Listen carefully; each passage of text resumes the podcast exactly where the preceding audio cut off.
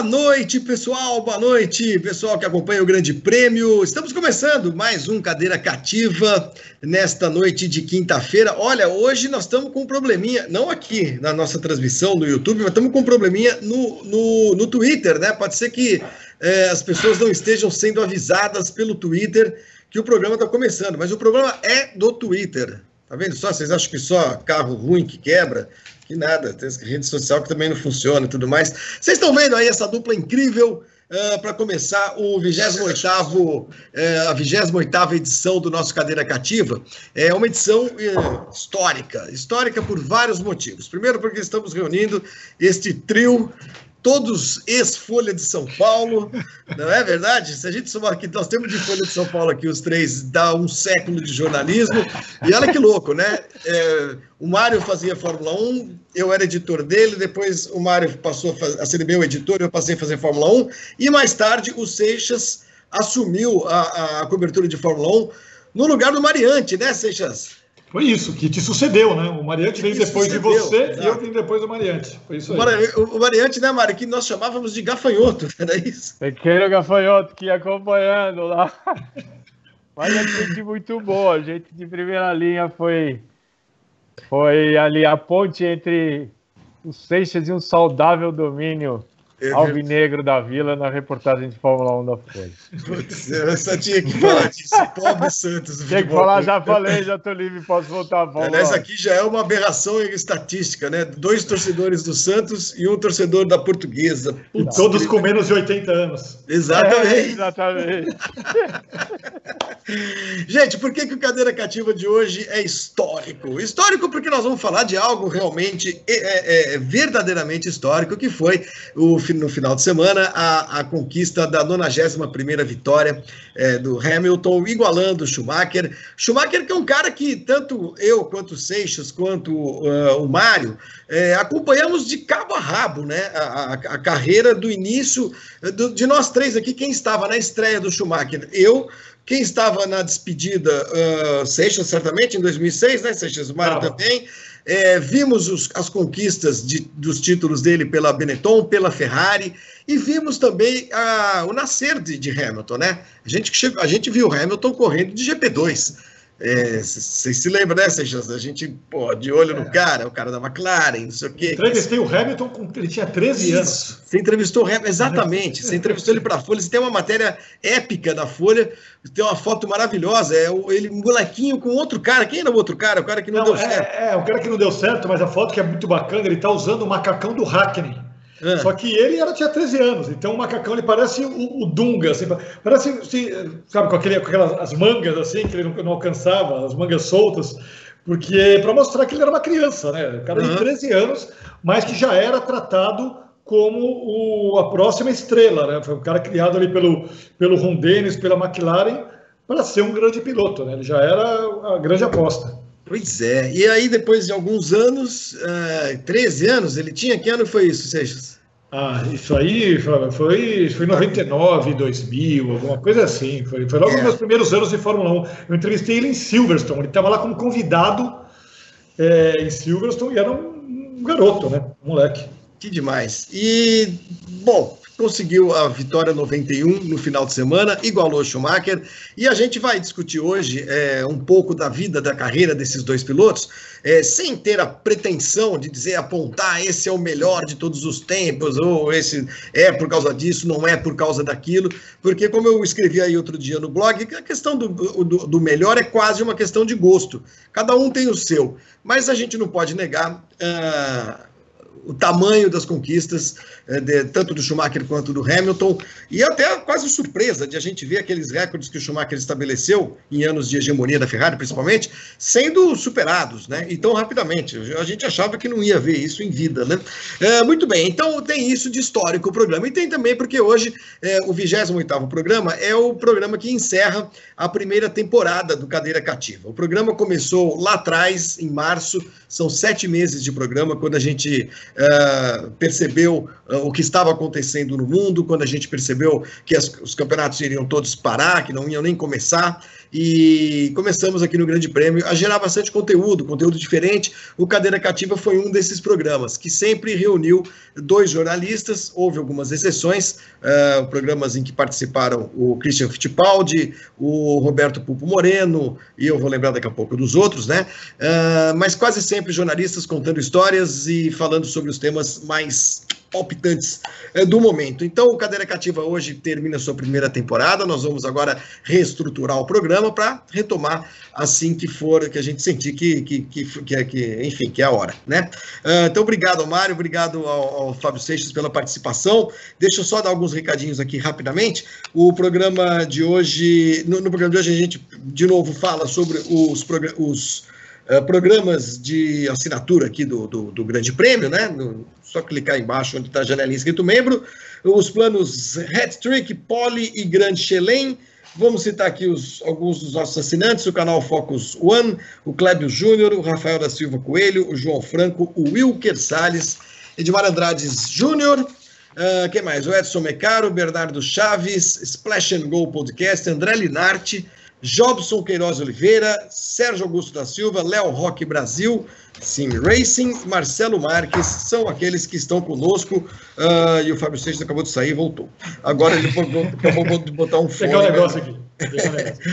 Legal, muito bem. Então, gente, é isso aí. Está todo mundo uh, convidado para vir para o programa, mandar suas mensagens aqui do lado no Superchat, mandar uma grana se quiser também, é, para a gente fechar com, com chave de ouro mesmo esse cadeira cativa, essa bela temporada de 28 programas. Hamilton alcançou o Schumacher e deve passar o Schumacher, Mário, deve passar o Schumacher já talvez no Grande Prêmio de Portugal. Se não for no Portugal, vai ser no próximo, e se não for no próximo, vai ser no outro. Nesse ano nós teremos, com certeza, Mário, o piloto com maior número de vitórias na Fórmula 1. Mário, você é um cara que, que, que acompanha a Fórmula 1 há muitos e muitos anos e com certeza você é, tinha na cabeça é, recordes que você achava que jamais seriam batidos, né? E aí veio o Prost, depois, quer dizer, veio o Senna, veio o Prost, depois veio uh, o Schumacher. Qual era aquele que você achava que seria imbatível? De número de vitórias, por exemplo, do Stewart, ou, uh, sei lá, as poles do Jim Clark. Da Fórmula 1 antiga, Mário, quais foram os recordes que começaram a cair, que, que, que, te fizeram perceber que o tempo estava passando?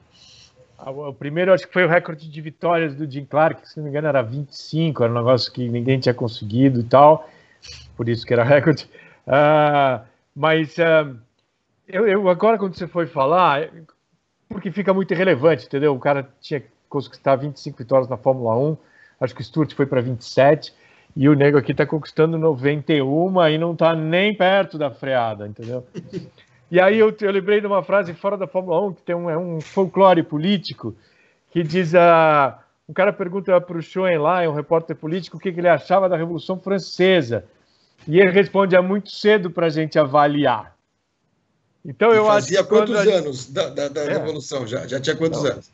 200. É, por aí. Então, assim, na, minha, na, na época que a gente começou, era muito perto da Revolução Francesa, os recordes eram baixinhos.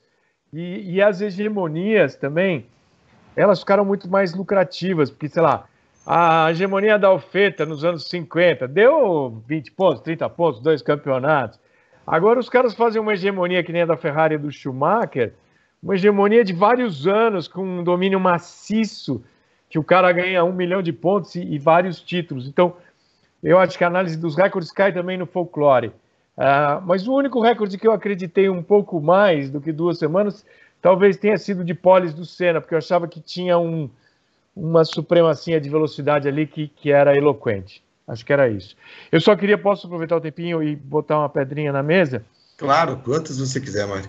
Eu queria pedir a ajuda da sua memória, porque na entrada do Schumacher na Fórmula 1, teve uma enorme colaboração do advogado do Ed Jordan, do Bertrand Gachot e de um policial inglês que foi agredido.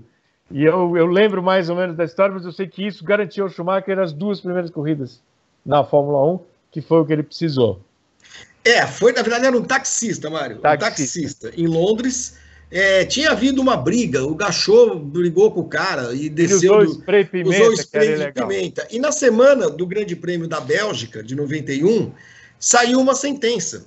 Saiu, ele foi condenado. E ele foi preso. Ele foi preso. E aí o, o, a Jordan não tinha quem colocar no lugar cogitaram vários nomes e tudo mais. Essa corrida, Mário, 91, você tinha virado editor já. Eu tinha ido para a Bélgica, eu tinha começado a fazer como repórter de Fórmula 1 direto no Grande Prêmio do México. Então, estava lá em Spa quando chegando. Era, era, um, era um caso menor, né? Ah, um cara que não vai correr na Jordan. Pô, foda-se a Jordan, entendeu?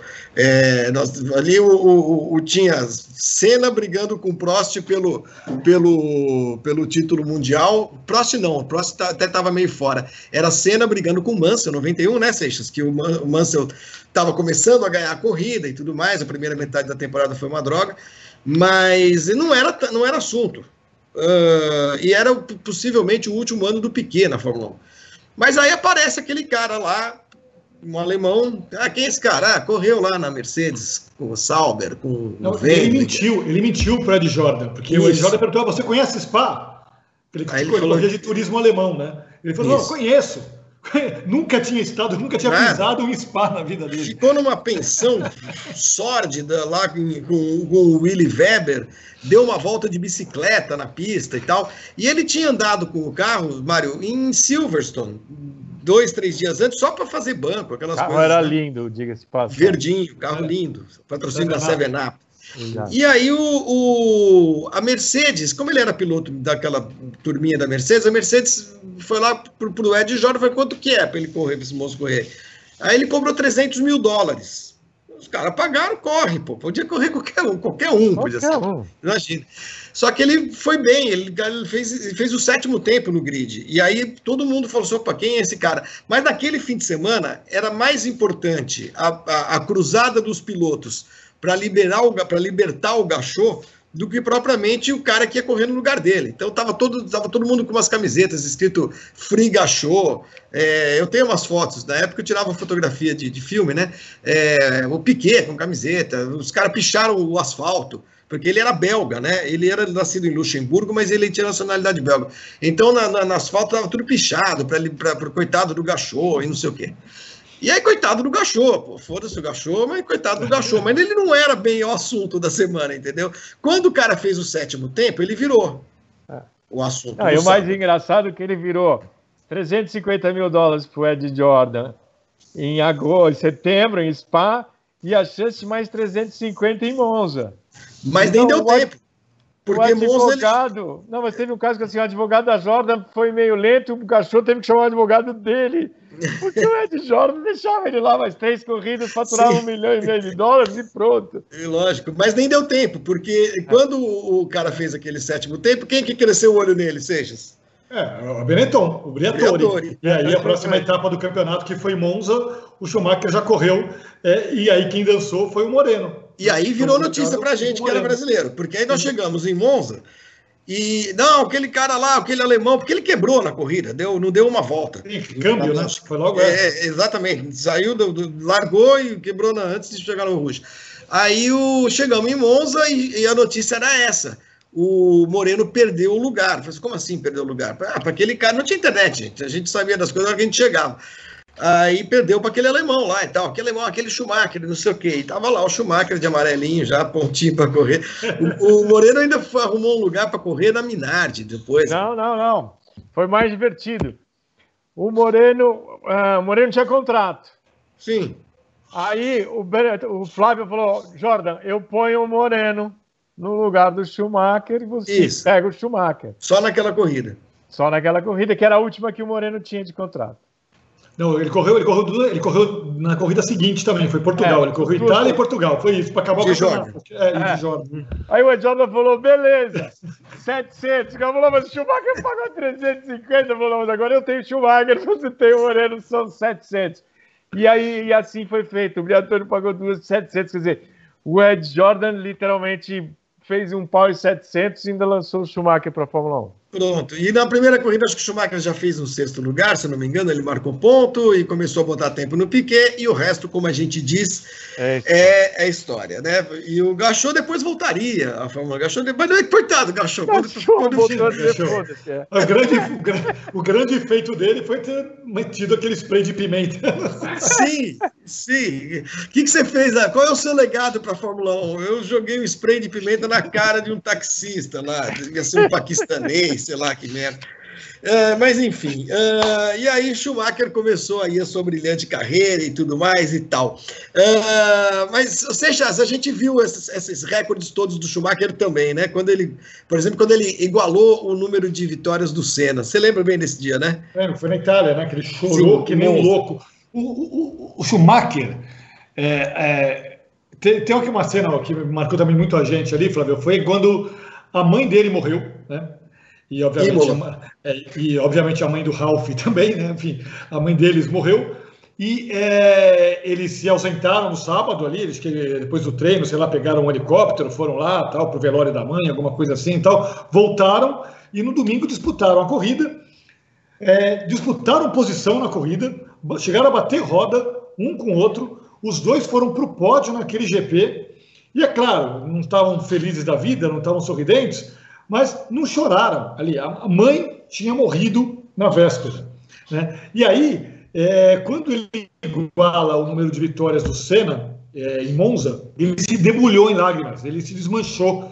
Né? Ele, é, então, acho que isso mostra muito bem quem era o Schumacher, né? para quê, enfim, para onde que estava voltado, qual que era para onde que iam, iam as, as, atenções dele. Né? O Schumacher, ele era um cara que é, destruía recordes, né, destruiu todos os recordes. Eu achava, e cheguei a escrever outro dia, no domingo, é claro, tudo que você escreve no Twitter pode fazer 20 anos, o cara vai lá e resgata. Né? Então, um cara resgatou um dia um tweet que eu coloquei, não lembro nada do contexto, mas o tweet era justamente isso: o Hamilton nunca vai bater o recorde de vitórias do Schumacher. Porque é isso, 91 vitórias, gente, sabe? O Mário acabou de lembrar aqui, o recorde do Stewart eram 27 vitórias.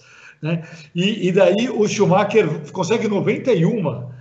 E daí o, o, o, o, Hamilton vem e bate esse recorde, sendo que o Hamilton tem mais 4, 5 anos de Fórmula 1 se ele quiser. Né? Então você pode quebrar a barreira dos 100, pode chegar a 120. Onde que vai chegar esse recorde? O, o, o recorde do Stewart eram 27.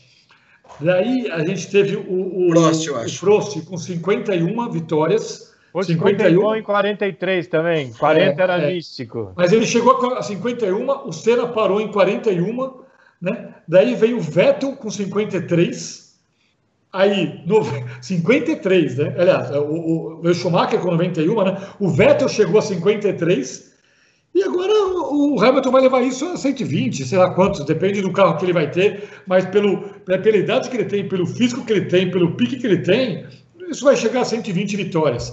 Né? Então é, é, muito louco a gente acompanhar esses, esses esses, esses números. E como o Mário colocou uma pedrinha na mesa, eu vou colocar outra, e é uma pedrinha bem divertida, porque o, o Gustavo é, é, Fogaça, que é nosso comentarista lá no Dazon, ele mandou para mim hoje uma preciosidade aqui, Flávio. A gente está falando sobre quem é melhor, quem não é melhor tal.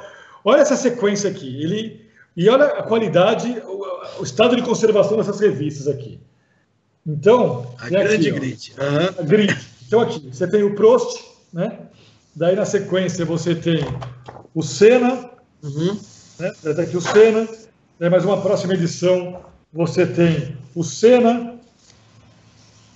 Depois você, você tem mais uma aqui do Prost, sabe? E, e, e era isso. Era uma para cada corrida, né? Era isso o tempo inteiro. Daí o Senna, o Senna campeão, né? Então era isso. e, e Primeiro que, que, que, saudade, né? Que delícia a gente poder ter uma revista de Fórmula 1, né? uma publicação de Fórmula 1 no Brasil. Né? E dois, é, esse papo sobre quem era melhor, quem é melhor, então isso sempre teve, sempre vai ter, isso existe no futebol, existe no basquete. Está discussão essa semana, quem é melhor, o LeBron James ou o Michael Jordan, né? Teve essa grande discussão depois do, do título do Lakers no, no final de semana. Então, é, sempre vai ter, eu acho que é, a gente tem muito, para mim, conta muito o quem foi o melhor em cada era da Fórmula 1. Acho que as eras da Fórmula 1, o Mário lembrou aí desses números, enfim, e das diferenças. O cara antes ganhava três, quatro corridas, o cara ganhava o campeonato, ganhava, ganhava dois campeonatos. Né? É, que quando eu comecei a cobrir, a cobrir a Fórmula 1, a gente fala, você tem, a Fórmula 1 tem 70 anos, 70 anos da Fórmula 1. 70 anos não são nada em termos históricos. Né? Quando a gente começou a cobrir Fórmula 1, vocês começaram antes de mim, anos 80, todo mundo falava muito do Jim Clark. Né? É, é, eu lembro de muita gente falando do Jochen Rindt, né? do, do Stirling Moss, que não foi campeão da Fórmula 1 e foi um baita piloto. Né? Então, assim, é, é, a, Fórmula 1, é, a história da Fórmula 1 é muito curta ainda em termos históricos, mesmo assim, ela teve eras diferentes e acho que teve excelentes pilotos e pilotos que a gente pode dizer que foram os melhores de cada era. Mário, Uh, esses números todos que o Seixas trouxe, que a gente achava que não seriam batidos, é, foram construídos em, muito em cima de hegemonias, né? Os números do Schumacher em cima de uma grande, um grande período hegemônico da Ferrari, é, e esses do, do Hamilton num período ainda mais longo de domínio de uma equipe como a Mercedes. E aí tem sempre aqueles caras, aquelas pessoas que falam assim, ah, mas também com esse carro, mas também nessa equipe, papapá. É, aí eu pergunto para você, Mário, que tem um conhecimento histórico muito grande, vasto.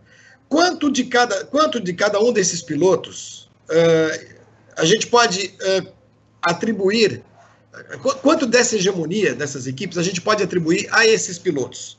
Quanto eles foram importantes para construir, ajudar Ferrari, naquela época do Schumacher e agora Mercedes a fazer o que está fazendo? Ah, eu acho que eles foram fundamentais, essenciais, mas com estilos completamente diferentes. O Schumacher uh, foi para a Ferrari já com a bolso cheio, com a, com a sala de troféus lotada, e a Ferrari é uma instituição, sei lá, milenar, centenária na Fórmula 1. Então, ele tinha que ajustar uma. Ele tinha que ajustar a melhor fabricante de carros de corrida do mundo.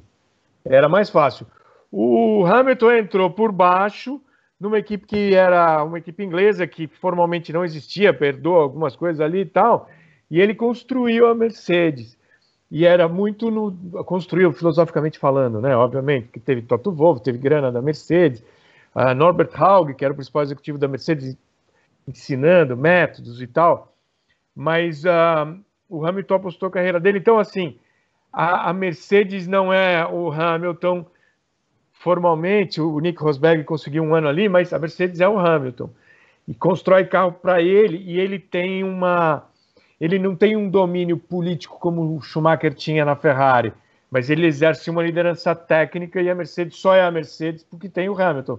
Porque 91, dessas 91, eu aposto que 70 foi 60 foi no braço. Porque mesmo Uma... um carro bom, ele tem um puta braço, ele resolveu situações absurdas. Então, assim, o Hamilton carregou a Mercedes, tanto quanto a Mercedes carregou ele, mas sem ele não teria essa Mercedes. Mano, mas você, acha que, você acha que o Hamilton construiu na Mercedes uma equipe em volta dele, como o Schumacher construiu na Ferrari? Não, eu acho que ele construiu maior, Fábio. Eu acho que a Mercedes está em volta dele. No Schumacher, Dentro da Ferrari tinha o clã Todd, Brown, Schumacher, toda a massagista, a menina que pega o cara para fazer entrevista, era tudo payroll Schumacher. Ali o tempo inteiro, tudo é, todo o poder emanava do Michael e em seu nome era exercido. Esse é o resumo do que eu acho que ele fez na Ferrari. O Hamilton baixou a bola quando saiu da McLaren, e foi ser humilde e foi construir. Quantos pilotos? O Rio tentou construir, a Jordan não conseguiu. Nós, o Vettel vai tentar construir a Aston Martin. Vários pilotos. Emerson foi tentar construir a Cooper Sucker. Todos eram campeões consagrados de equipe grandes que foram por esse desafio. Chris Amon fez o carro, nem com o carro dele ele conseguiu ganhar a prova. Arturo Merzario. Jack Brabham, ah, talvez, né? Jack Brabham talvez tenha Sim. sido mais bem sucedido, embora é. o sucesso foi depois dele. E o Hamilton cumpriu esse sonho. Bom, sabe? Ele saiu e a Mercedes veio, veio, veio, veio e cresceu. Uh, então eu acho que o sistema Hamilton é uma liderança mais política e mais carismática, inspiracional e mais ampla. Toda a Mercedes é Hamilton. Na Ferrari ele montou um casulo ali, uma superestrutura impecável germânica. sabe, um Bayern de Munique, que tá, cada um sabe o que faz o tempo inteiro, que né, ele fez isso, deu aquele clã com o Jean Todt. Agora, ou seja, e o Schumacher não ajudou nisso na, Ferrari, na, na, na, Mercedes, a fazer isso na Mercedes também, quando ele volta para a Mercedes, quando ele volta para a Fórmula 1 em 2010? Inclusive, depois eu vou até discutir isso com vocês, se esses três anos de Mercedes é, do Schumacher, se eles arranharam de alguma forma a, a sua carreira, aquilo que ele havia feito até então. Mas a impressão que eu tenho, e também até falei sobre isso outro dia num vídeo, ou escrevi, já não lembro direito, que uh, tem dedo do Schumacher e do Ross Brown nisso que a Mercedes virou. Porque naqueles três anos ali, a Mercedes não ganhava nada, não ganhava nada, nem com Rosberg, nem com Schumacher, e, e ganhou uma corrida, mas é, construía-se ali um, uma equipe a partir de uma, de, uma, de, uma expertise de dois caras que sabiam direitinho como é que ganhava corrida e campeonato, né? Sim, não, concordo, Flávio. Eu acho que existe uma, uma injustiça contra o Schumacher sobre o papel dele naqueles três anos. Né? O Schumacher saiu da Fórmula 1 em 2006, depois ele voltou, é, foi correr de moto, foi correr de um monte de coisa, enfim, e voltou ali para 2010. Foi fazer um monte de 2012. merda, ele fez merda. É, se quebrou na moto, Sim. enfim, tudo mais. Mas é, é, quando ele voltou, em 2010, junto com o Ross Brown, e pegando aquela equipe que tinha sido campeã no ano anterior, como o Brown, é porque essa equipe era a, a, a BAR, né? Que, essa equipe era a Tyrrell, que virou BAR, que virou Honda, que era para ter ganho o título de 2009 como Honda, daí a Honda em mais um lance desse de entrar e sair da Fórmula 1 toda hora, saiu na pior hora possível e a equipe foi campeã em 2009 como Brown, com um carro que começou muito bem e depois começou a cair, mas como o, o, o Button tinha ganhado tudo no começo do ano, foi campeão, né? E quando o Schumacher chega em 2010, é, tinha ali, não, não era equipe do começo de 2009, mas tinha ali a liderança do Ross Brown, né, a organização do Ross Brown, um cara que entende tudo de corrida, que enfim, ele e o Schumacher era quase ali o Pelé e o Coutinho, e é, ele ajudou muito na construção, na condução do que a Mercedes é hoje. Né? Então, em termos de resultados, claro, foi, foram resultados péssimos ali para o Schumacher, e ainda mais para um cara como o Schumacher, um cara é campeão mundial. O Schumacher foi nono colocado em 2010, foi oitavo colocado em 2011 e foi décimo terceiro colocado em 2012. Né? Ficou atrás do Rosberg. Né? Enfim, e aí chega o Hamilton e, e a partir de 2013. É, o Schumacher, ele, ele fez o serviço sujo. Né? Ele foi o cara que, que ajudou a montar aquela equipe, enfim, daí, daí ele saiu, foi curtir a vida, infelizmente não conseguiu curtir a vida, mas eu acho assim, acho que tem uma, uma baita de uma injustiça com o Schumacher sobre isso. Eu discordo um pouco do Mário nessa questão do, de como o Schumacher e o Hamilton construíram a equipe ao redor deles. Talvez a, a, a chave para isso esteja no que o Mário falou, de que a liderança do, do, Hamilton é mais carismática, é mais discreta. E a do Schumacher tenha sido aquela liderança mais alemã, né, da maneira mais dura que a gente conhece, o mas eu acho que o Schumacher ele teve um mérito, e aí eu falei do Jack Brabham, porque acho que é, talvez tenha um paralelo que eu consigo, consigo encontrar, de construir a equipe ao redor dele. Eu acho que o Schumacher pegou a Ferrari numa draga desgraçada e construiu e trouxe a turma, a turma da Benetton, e ali conseguiu construir a equipe ao redor dele para ganhar tudo aquilo que ele ganhou. Eu acho que o Hamilton, quando chega na Mercedes, já tinha um caminho muito bom construído. Acho que nesse ponto a tarefa do Hamilton foi mais fácil e eu não vejo o Hamilton com, esse, com essa tarefa de ser quase que um, um, um agregador, um headhunter, de pegar e trazer os caras, ó, eu quero esse cara de motor aqui, eu quero o, o projetista dali e, e, montar a equipe em torno dele. É, se ele fez isso, é, talvez tenha sido realmente de uma maneira muito mais discreta, mas eu acho que o Schumacher pegou a Ferrari numa draga muito maior do que o Hamilton pegou a Mercedes. Eu concordo com você em geral, mas tem alguns detalhes que, que eu acho que é importante ressaltar. Uh, é mais fácil você fazer crescer quando você pega uma Ferrari numa draga do que quando você pega uma Cooper Sucar numa draga. Porque a Ferrari já está, reparto Corse, três pistas, vamos fazer crescer. Então, o trabalho ali do, do Schumacher o Hamilton não faz o headhunting. Essa expressão headhunting foi perfeita, porque o Schumacher, até o roupeiro da Ferrari, é o que ele queria, entendeu? O Hamilton é standard hunting. Eu quero que. Eu preciso de uma equipe que troque pneu em dois segundos. Quem você vai pôr aqui para trocar pneu é problema seu. Mas o pneu tem que ser trocado assim. However, quer dizer, apesar disso, quando o Hamilton faz assim, a Mercedes pinta o carro de preto. Acabou a flecha prateada. Entendeu? Ele põe a camiseta que ele quiser, os nego zip. Não, acho que nesse ponto de ascendência sobre a equipe, ele, assim, os dois estão iguais. Com certeza. É 50 segundos na frente, o Bottas entra e falou: por que, que o Bottas entrou? Entendeu? E o cara tá com 100 corridas, ganha e tal. E tá ali, entendeu? Ele tá pegando. Outro dia o cara falou, um repórter brasileiro, autódromo em Deodoro, ele falou: Interlagos é ótimo, o que, que vai destruir floresta em Deodoro?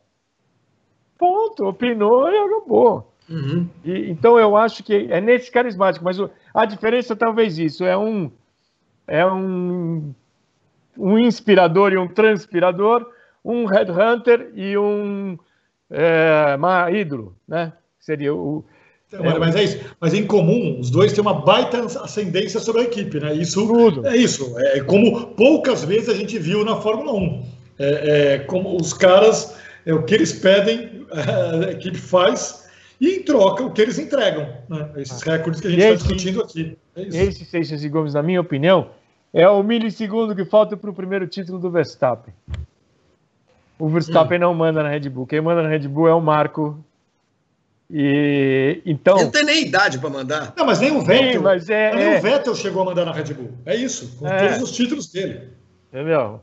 É que o Vettel era um cara que vinha tão fora da curva que se ele continuasse na Minardi do Toro Rosso, ele ia ganhar título de qualquer jeito. Ele estava muito superior ali na época, mas é, agora, outro dia teve uma, uma entrevista do Abteneu da Renault, sem querer ir muito embora, dizendo que enquanto a Red Bull não fizer motor, ela não vai ganhar da Renault, da Ferrari, desses caras. E agora eles estão tentando ver o da Honda, mas o fato é que o Verstappen não manda. E, e várias vezes nessas 91 vitórias, os Schumachers e os Hamiltons mandaram. E outra diferença do inspirador e do organizador, Seixas, era o jeito que a Ferrari trocava as posições. Como diria Flávio Gomes, foda-se, Michael is faster than you. Entendeu? Aí quando você vai na Mercedes, teve, perdão, há pouco tempo em sorte, o cara fala P2, é, P2 corner 7. Entendeu? Ninguém sabe o que ele falou, daí vê que o Bottas abriu para o Hamilton passar. Na Ferrari, não, faça Danil, tal. Mario, mas assim. Parava na reta, os negros deixavam, entendeu? Era Mas o cara, assim, lá, nós todos tivemos muito tempo na Fórmula 1. A Fórmula 1 é um covil de, de, de tubarões, aquele. Como que o, o Tom Walkinshaw, como que era o Tom Walking Shark? Tom né? Walking Shark, exatamente. É, então, ele, mas ele tinha uma expressão muito boa, que era, que era isso, acho que era uma, era uma era um, tanque de tubarões, enfim, é, é para designar. Não, não, era essa a expressão dele, daqui a pouco eu vou lembrar, mas enfim, a ideia, a ideia era mais ou menos essa. Para um cara chegar e mandar numa equipe, né, é assim, o Schumacher conseguiu o que ele conseguia, né, para o Hamilton conseguir o que ele consegue, o Alonso era um cara que tinha uma ascendência também, o, o é, é você tem que ser um cara, você tem que colocar Bateu na mesa, claro. Mesa. Então, uhum. Uma é... regra de 50 centímetros vai é. algo maior? Não, isso não, não é o Verstappen, não é, não é, o Verstappen com seus 23 aninhos que vai chegar lá. Oi, eu quero um companheiro de equipe. Não vai acontecer, assim, entendeu? Então, assim, é, é uma, é, o cara precisa ser é, o cara. Pica, pica das galáxias. Das galáxias para conseguir como... isso, né? Então são poucos, os picas da galáxia são poucos, né?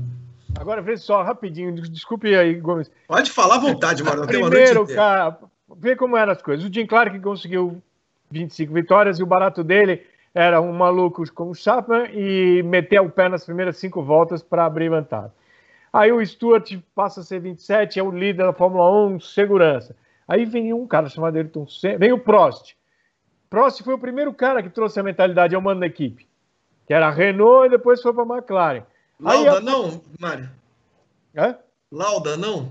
Um pouquinho. Lauda, Lauda, Lauda mandou na McLaren demais. E, não, Lauda mandou em tudo, mandou na BRM, Lauda mandava bem. Ah, na porra toda. Mas aí, Lauda, Prost, Senna já mandando no Red Hunting. O Senna operava. O, o Lauda foi com o Hermano Kog, que era o mecânico dele sempre. Porque ele falou, só senta numa merda que esse cara supervisionou. Então ele saiu da Ferrari, ele levou um mecânico. Mas o Senna já fez Red Hunter, tinha Julian Jacobi, Joe Leberer, tinha o advogado, o aí o Schumacher vai nesse modelo. Aí o Hamilton amplia esse modelo para uma liderança mais carismática. Então as vitórias vão subindo também na medida que os caras têm melhores ferramentas.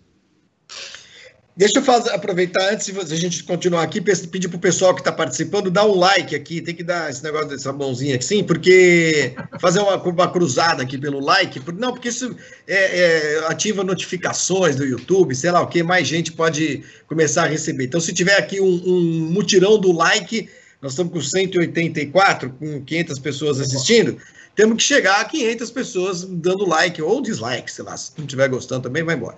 É, tô brincando. Uh, então é isso, vamos continuar aqui na nossa conversinha, mas não esqueçam de dar os likes aqui, que isso aí é muito importante. Uh, os dois pilotos, o, o Mário e Seixas, tiveram um período de seca, uh, sem títulos, né? Nessas equipes que acabaram lhes dando o, o, o, Hamilton menos, né? O Hamilton na Mercedes ele chegou em 2013, 2014 já estava ganhando o campeonato. Mas ele teve alguns anos de McLaren na seca, né? Foi campeão em 2008, ficou 2009, 10, 11, 12, 13, cinco anos sem ganhar título. Schumacher, quando sai da Benetton, fica 96, 97, 98, 99 sem ganhar título. O Schumacher ainda lutou pelo campeonato, o Hamilton menos. Qual dos dois aí vocês acham que soube lidar melhor com esse período de seca? Porque tem piloto que não aguenta. Ayrton Senna, ah, da Williams eu corro de graça, me arruma um carro, pelo amor de Deus, não quero. Qual dos dois foi mais paciente? Qual dos dois lidou melhor, vocês acham, com esse período de seca? Seixas e Mário. Eu acho que o Schumacher lidou melhor porque ele chegou numa equipe. Quando ele chega na Ferrari, 96, ele não achava, eu acho que ele não pensava que ia ser campeão com a Ferrari no primeiro ano. Ele sabia que ele tinha um trabalho de construção da Ferrari. Né? A Ferrari estava numa draga danada, a Ferrari não era campeã desde 79. Né? E o Schumacher ele entendia qual era o trabalho dele. Ele tinha que colocar tijolinho por tijolinho, ele tinha que trazer as pessoas certas, ele tinha que, que construir. É, vi, uma, vitórias eram já é, suficientes. As, as vitórias já meio que atingiam os objetivos que o Schumacher queria naqueles primeiros anos, né? Em 99 ele seria campeão se não tivesse quebrado a perna lá em Silverstone. Se o Irvine foi até o final do campeonato disputando o título, imagino que o Schumacher não faria, né? Tanto que o Schumacher chega no final e até ajuda o Irvine ali e tal, mas o título acaba ficando com o Hackney. Mas é... então acho que eram situações diferentes. O, o, o Hamilton ele teve as, os problemas dele com Alonso, né? E aí os dois se estranharam bastante e era, era justamente nesse momento ali, enfim, ele, ele e o Alonso é, é, se, se, se encrencando, se estranhando. E acho que se teve um, um, um, grande mérito do Hamilton, acho que um grande crescimento do Hamilton nesses anos todos, acho que foi justamente esse, assim, um crescimento psicológico do Hamilton. E a gente lembra do Hamilton jogando o campeonato fora porque é, perdeu o controle do carro ali na entrada dos boxes na China. Enfim, é, é então ele, é, ele, se desesperava no carro, ele perdia muito fácil o controle emocional dentro do carro nos primeiros anos de Fórmula 1. E acho que isso ele aprendeu, né? isso ele melhorou. Nesse ponto, ele, ele se tornou um piloto melhor. Então, acho que nesses anos sem título, é, enfim, pelas razões que eu coloquei aqui, acho que o Schumacher se portou melhor. Para você, Mário? Eu acho que. Eu, eu não tenho nada a discordar do Fábio, mas eu acho que tem um outro ângulo só para a gente analisar. A vida do Schumacher nesse período foi mais fácil que a do Hamilton. Porque o Schumacher, qualquer coisa que desse certo, foi o Schumacher que ganhou. Qualquer coisa que desse errado, a Ferrari é uma bagunça, precisa mexer aqui, precisa mexer.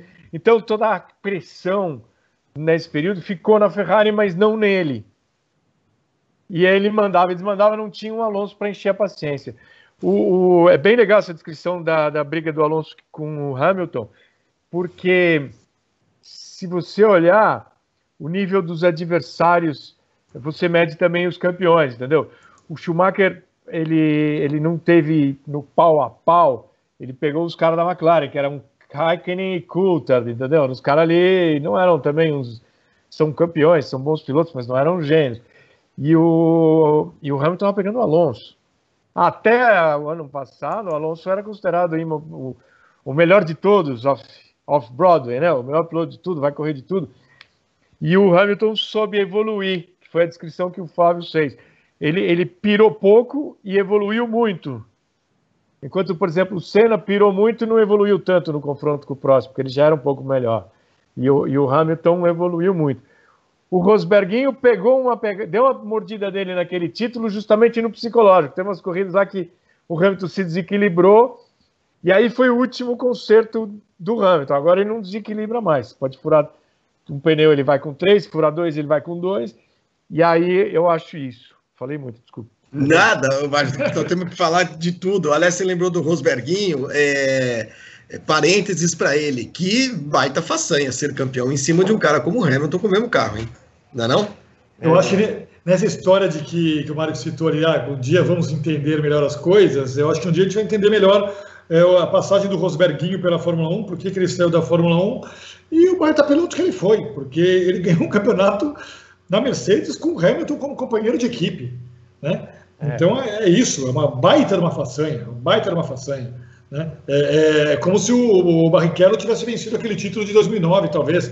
É, na, não, na, era como se o é. Barrichello ganhasse um título em cima na Ferrari. Na Ferrari, exatamente. exatamente. É. Mas, mas, pois é, é isso. Né? Então, que, que baita conquista que foi a do Rosberg. Duas coisinhas que eu lembrei que são bem divertidas. Uma, é, quando o Ron Dennis trouxe o Alonso, dava a impressão que ele estava repetindo o modelo Senna-Prost de, e aí ficou uma, uma crítica, quando não começou a não dar certo, veio aquela crítica. Aí o Ron Dennis falou uma frase que eu achei bem simpática. Ele falou assim: um cara liga para você no meio da noite, te oferece o Alonso por um preço que você pode pagar e você vai dizer não. Pois é. Não, e peraí, mas aí o, o, o Hamilton era o primeiro ano dele de Fórmula 1, né? Essa comparação, Mário, se faz agora que a gente sabe quem é o Hamilton. Mas na época não dava para fazer. Quando o Senna foi para foi a McLaren para correr com o Prost, o Senna já carregava ali alguns anos de Fórmula 1, muitas vitórias, algumas vitórias, não tantas assim, muitas poles e mas já. O, man, né? já mas, o, mas o Hamilton, né, primeiro ano de Fórmula 1, ele não, ele não se portava como um piloto de primeiro ano de Fórmula 1. Tanto, não, na primeira corrida. Ele abaixaria a cabeça para o Alonso, ô seu Alonso, pode ficar com o melhor pneu, seu Alonso, pode ficar com a melhor estratégia. Ele foi para o palco, Alonso, e por isso que os dois acabaram quase se matando na pista, né? Porque Sim, ele não se via coisa... como um piloto estreante, ah, vou chegar devagarzinho. É, mas não era uma coisa muito previsível isso, né? Não, poxa vida, tá vindo lá negro, uh, tá vindo lá com muitos resultados e tudo mais, mas tá vindo para ser companheiro de equipe do bicampeão mundial vigente, né? Poxa, vai aprender, mas que nada, ele já chegou dando um pé na porta. E a questão do Rosberguinho tem uma que eu acho lindinha também o checkmate do Rosberguinho no, no Hamilton não foi o título, foi a aposentadoria. Porque assim, ganhar o título da Fórmula 1, X milhões, ganhar o título em cima do Hamilton, Y milhão, não dá chance para revanche. Não tem preço. é verdade. É verdade. O cara, como assim? Não vou ter a chance de Já ganhei, estou na... Estou em é. Mônaco cuidando do meu barco. Acabou. e dos carros antigos dele, ele é cheio dos carros antigos também. Você estava falando de adversários, é, qualidade de adversários, isso é outra discussão também que se põe o tempo inteiro. Uh, ah, o Senna uh, correu contra o Prost, o Mansell e o Piquet. Verdade, verdade, não se nega isso. É, embora ele nunca tenha disputado campeonato contra o, o, o Piquet, por exemplo, quando disputou com o Prost ganhou um e perdeu um. Quando disputou com o Mansell, ganhou um e perdeu um, né? É, e assim vai, enfim, eram grandes pilotos e tudo mais. Uh, Schumacher e Hamilton, vocês acham que eles não têm adversários à altura daquilo que eles estão conquistando? Ou isso é, ou é papo de nostálgico que gosta de olhar para o passado e falar assim, não, os caras lá do, do, do passado é que eram bons? Ô, Flávio, eu gosto muito de uma tese que é sua, na verdade, né? Nesses anos todos que a gente co cobrindo Fórmula 1, que é o seguinte: esses caras, eles os outros, todos ali são muito bons. Né? Todos ali são excepcionais. O cara, para chegar na Fórmula 1, o cara é, o cara é de outro mundo. Né? Todos são excepcionais. Mas esses caras, assim, quando você tem um, um, Hamilton e você fala, ah, esse cara não teve adversário. O Schumacher, esse cara não teve adversário. Isso não é demérito. Isso não, é, isso não quer dizer que os adversários são todos muito ruins. Isso é um mérito os caras se colocaram muito acima dos outros. Esses caras fizeram os adversários. Não deixaram os outros serem bons. Fizeram os adversários parecerem medíocres, medianos. Eles fizeram o Coulter parecer mediano, medíocre, o Hackney parecer. Também o Hackney ganhou dois títulos, né? Parecer em muitos momentos mediano, medíocre. Esses caras fizeram isso. O Hamilton faz é, é, o Verstappen, o, o, o, o Vettel agora é, enfim, outros pilotos todos ali, o Ricardo, todos parecerem medianos, medíocres, porque eles são muito fora da curva. Eu, eu acho que essa é, a, essa é a maneira como eu encaro essa coisa. Você tira, pega e tira esses caras da, da jogada. Tira o Schumacher daqueles anos todos que ele correu, tira o Hamilton desses anos todos que ele, que ele correu. A gente já vê campeonatos, a gente já vê o Ricardo ganhando campeonato, a gente já vê o Verstappen ganhando campeonato, a gente já vê o Coulter ganhando campeonato, o Barrichello ganhando campeonato, a gente vê esses caras todos ganhando campeonatos mas talvez a gente não, não, não olhasse para os livros de história, não olhasse para trás e falasse: cacete, lembra daquele cara? Esse cara foi um mito da Fórmula 1. Talvez fossem eras, né, anos, décadas da Fórmula 1 sem um cara para você chamar de, de herói, de mito, de, de, de ídolo da Fórmula 1. A gente teria excelentes campeonatos com pilotos medianos. É, eu, Mário, antes de você responder, eu sempre defendi essa tese. Eu sempre defendi essa tese de que esses caras, caras como Schumacher, como Hamilton agora, fizeram dos outros uh, piores do que eles da, verdade são. Parecerem piores. É, né? Parecerem piores do que eles são, na verdade, né? Porque se você olhar em pilotos como o próprio Rubinho, você acha que o Rubinho é um piloto com condição de ser campeão do mundo? Claro que era com, com, um piloto de, com, com, condição, foi duas vezes vice, né? Uh, o, o, e nesse período aí o Button foi campeão. É, vocês acham que, sei lá, o, o Coulthard não poderia ser campeão ali correndo na McLaren naquela época? Dava, dava para ser, sim, se não fosse um, um, Schumacher ali naquele momento e tal. Então eu sempre defendi essa tese, Mário, que esses caras eh, eles se colocaram de maneira tão superior aos demais que eles fazem os, os outros parecerem piores do que eles são, na verdade. Então, os primeiros campeões eram campeões que tinham maior número de vitórias. Esses campeões de hoje são campeões que têm maior controle. Tem uma frase do Verstappen na quarta volta do Grande Prêmio da Espanha desse ano. Ele está atrás, largaram, colou no Hamilton, daí na quarta volta ele, ele vai para aqui e fala: He's too slow. Ele tá muito devagar. Pô, uhum. você tá devagar, passa o sujeito. Então, o cara controlou a corrida desde a quarta volta em baixa velocidade e Neguinho ficou lá três horas num circuito de não conseguiu chegar perto dele. Então, assim, é, é, e o Verstappen, eu, eu citei o exemplo do Verstappen, porque não há a menor sombra de dúvida na face da Terra que o Verstappen é um mega piloto e futuro campeão. É, então, é, é, é uma superioridade um pouco mais acachapante do que só ganhou mais, entendeu? Sim. Ele, sim, sim. ele controla. Não, e é incrível também um cara como o Verstappen perceber isso, né, Mário? Com quatro voltas. Eu Com também acho isso, essa percepção. Era, praticamente ele falou, galera, desliga, vai tomar um café e volta daqui uma hora e meia que nós vamos estar no mesmo lugar. Com quatro voltas, é incrível. Por baixa velocidade, não por alta, entendeu? e outra, outra, mas só coisa de velha curiosidade. Eu agora com essa maravilha do YouTube, outro dia, pumba, bati grande prêmio na Inglaterra de 70 em Brands Hatch. Primeiros 30 neguinhos em Brands Hatch. Naquela pista. Pole, é, Jack Brabham do Rindit com a Lotus 72, que ele não gostava. Do lado. Atrás o X de B3. Aí larga, o X dispara Emerson largando em 12 e de 12 até o Wicks era Jack Stewart, Chris Amon, era essa galera que a gente aprendeu os velhos a admirar. A pistica de kart assim.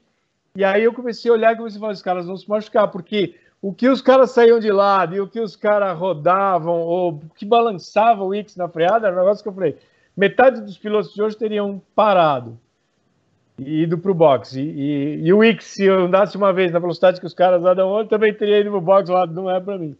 Mas é, é para mostrar que assim, o Emerson já largou em décimo segundo, o Senna já largou lá atrás. E, e hoje, se você analisar super friamente, o nível de qualidade média do grid é um dos mais altos da história. Também Porque acho. mesmo a dupla Magnussen Grosjean, os caras andam 20 minutos um dia, 20 minutos no outro, sentam no carro com a corrida inteira cheio de. Sabe, os caras andam direito. É, Mário, mas isso tem a ver com o que eu estava falando ali, da questão da, de eras diferentes da Fórmula 1. Né? Então, é, é, tem aquela história do, do, Nick Lauda, né? Falou que até um macaco pilotava um carro de Fórmula 1, ele era dirigente da Jaguar, sentou no carro e não conseguiu sair com o carro, né? Um cara tricampeão do mundo. Então, é, é, são épocas diferentes, eras diferentes, que pediam habilidades diferentes. Quem provia essas habilidades foi campeão. É isso. Então é isso. Assim, você não dá para você falar ah, quem é melhor, o Hamilton ou o Fangio. Assim, é muito difícil você dizer isso, porque naquele momento o Fangio, com aqueles caras que tinham que dominar aquela mesma habilidade, o Fangio reinou, foi absoluto. Depois veio a era do Clark, e depois veio a era do Stewart, Fittipaldi, é, é Senna, Prost, Prost, Senna, enfim. É, são o momento em que o cara quem era o melhor cara para conseguir dominar o que era a Fórmula 1 daquela época, o carro daquela época, a pista daquela época, o nível de segurança daquela época, né? Porque houve um momento, como você disse aí, que né, talvez a grande habilidade fosse o cara chegar vivo ao final da corrida ou ao final do campeonato, né? Então por isso que é muito difícil esse tipo de, de comparação. Então assim, o, o Schumacher na época dele dominou aquilo, dominou aquele ambiente que a Fórmula 1, que a Fórmula 1 oferecia, e hoje o Hamilton domina o ambiente que a Fórmula 1 oferece para ele. Controla é tudo. É isso. É isso. O, deixa eu ler algumas mensagens aqui rapidinho, gente. O, tem um cara aqui, o Ederson. Cadê ele aqui? Tava falando. Ederson uh, diz o seguinte: ah, Flávio se enganou, foi 2 a 1 um para o Senna em cima do Prost. É, não, cara, 93. Não, não enganei, não. É, o, o Senna ganhou 88, perdeu 89. Ganhou 90 com o Prost já na Ferrari e perdeu 92 com o Prost, eh, 93, perdão, com o Prost na. Então, nesse período aí que os caras correram juntos, aliás, o Prost ganhou mais campeonatos, na verdade, porque em 84 o Senna já tinha estreado e o Prost estava ganhando campeonato já em 86. Mas na McLaren foram dois campeonatos que os dois disputaram juntos. O Senna ganhou em 88 e o Prost ganhou em 89. Eh, e o Prost fez mais pontos do que o Senna em 88, mas aí o regulamento previa descarte e o Senna assim foi, foi campeão. Uh, deixa eu ver aqui. O Felipe Balbino concorda com o Mário e com o Seixas, o nível médio do grid dos últimos anos é o melhor da história tecnicamente. Eu também acho. Eu vejo que pilotos que não cometem erros. Você vê, raramente você vê um piloto fazer uma grande besteira. De vez em quando o Grosjean e tal dá umas, dá umas, faz umas presepadas aí e tal, mas é, na, na média Pô, chega um cara como o Huckenberg, senta no carro, depois, né? É, é, é. sempre teve muito mais presepeiro, né? Sempre no grid, você olhava uns 3, 4 aí, que você fala, ih, esse Ih, cara. Vai dar, é. Hoje não tem esses 3, 4. Hoje a gente está forçando a. Tem um cara que nem um Gasly, que no meio dessa história saca uma vitória em Monza de AlphaTauri. É, AlphaTauri. Exatamente, porra, como assim, né? É, deixa eu ver aqui. O Felipe Queiroz diz que ganhar do Hamilton deve ter esgotado o Rosberg física e mentalmente. Ele deve ter pensado que não valeria a pena tentar de novo, já tinha escalado a sua própria montanha. É verdade, foi uma frase que o, o próprio uh, Rosberg utilizou. Uh, deixa eu ver aqui mais uma mensagem bacana aqui do Rafael Rego. Ele diz assim: Schumacher chegou a 91 vitórias com menos GPs, não tendo um período de domínio tão longo quanto o Hamilton. A primeira parte da carreira do Schumacher, segundo o Rafael aqui, foi mais, mais consistente. Vocês concordam com isso? Ah, eu concordo, mas acho que isso é aquela discussão que tem muito na Bolsa de Valores. Você usa o método economático de estatística, você diz, não, a Apple vai crescer que o produto dela é bom. Então eu acho assim, a, a, é fato estatístico que o Schumacher foi mais eficiente, mas acho que no contexto histórico essa estatística perde muita relevância por todas as outras coisas que aconteceram, entendeu? Uhum. E assim, número de, de GPs, Flávio, o, 91 vitórias, né? O Schumacher conseguiu isso com 246 o, o, o Hamilton com 261, ou seja, o Schumacher foi 15 GPs mais eficiente. Mas nesse universo de 270 é, GPs, isso é quase irrelevante. É irrelevante. Estatisticamente é, muito, é irrelevante. É muito parecido. Os números todos. O Schumacher chegou a essa, essa marca com 37 anos, mas estreou depois também. O, o, o Hamilton com 35. Uhum. É tudo muito parecido ali. Enfim. É, são feitos do não, mesmo eu lembrei, material. Gente, eu tenho que contar uma história que eu lembrei que é muito engraçada da estatística irrelevante. A gente estava, eu, eu, provavelmente não vou nem citar o nome por piedade de, de profissional, mas a gente estava naquela corrida de Donington. 93. O Brito Senna fez aquela volta para Barrichello, estava em terceiro, depois quebrou. E a sala de imprensa era uma tenda montada em frente ao box, na saída do box. Então, quando o Senna estacionou ali, na minha carreira foi a primeira e única que eu vi. A sala de imprensa levantou e aplaudiu de pé. Tinha um plástico ali, não dava para ver. Senna saiu e tal, e a gente saiu para ir falar com o Senna.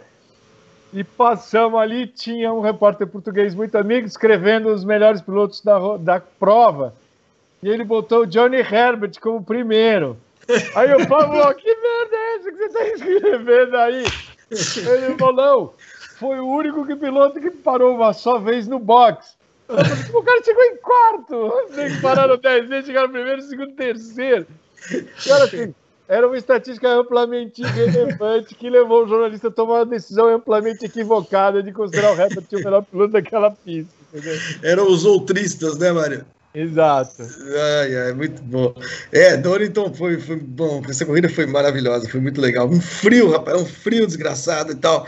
Vamos ver aqui mais algumas mensagens. O nosso querido, tem um, um o nosso querido chefe opressor sem mimimi, é, já fez aqui várias doações, obrigado. É, já atualizou a assinatura dele para o Gran Chelém e tudo mais. O chefe é o professor sem mimimi. Semana passada, o Mário e Fábio, esse, esse nosso seguidor aqui começou a dar tanto dinheiro. Eu falei assim, cara, se você for menor de idade, roubou o cartão de crédito do seu pai, você avisa que a gente devolve tudo.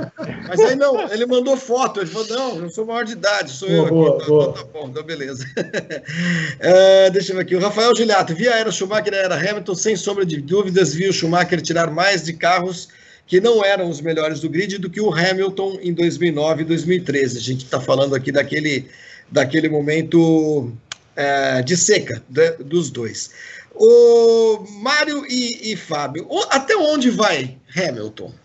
Vocês acham que se, a, a, por exemplo, digamos, tá? supostamente, em 2022 a gente tem uma mudança nessa relação de forças, o fim de o domínio de uma equipe, porque vai mudar o regulamento e tal, alguma coisa pode acontecer. É, vocês acham que isso pode desestimular o Hamilton? Muda, fazendo, fazendo essa pergunta de outra forma, uh, se o Hamilton não estiver, já que ele está há tanto tempo dominando, não estiver numa situação de hegemonia, de domínio, vocês acham que isso pode murchar o Hamilton?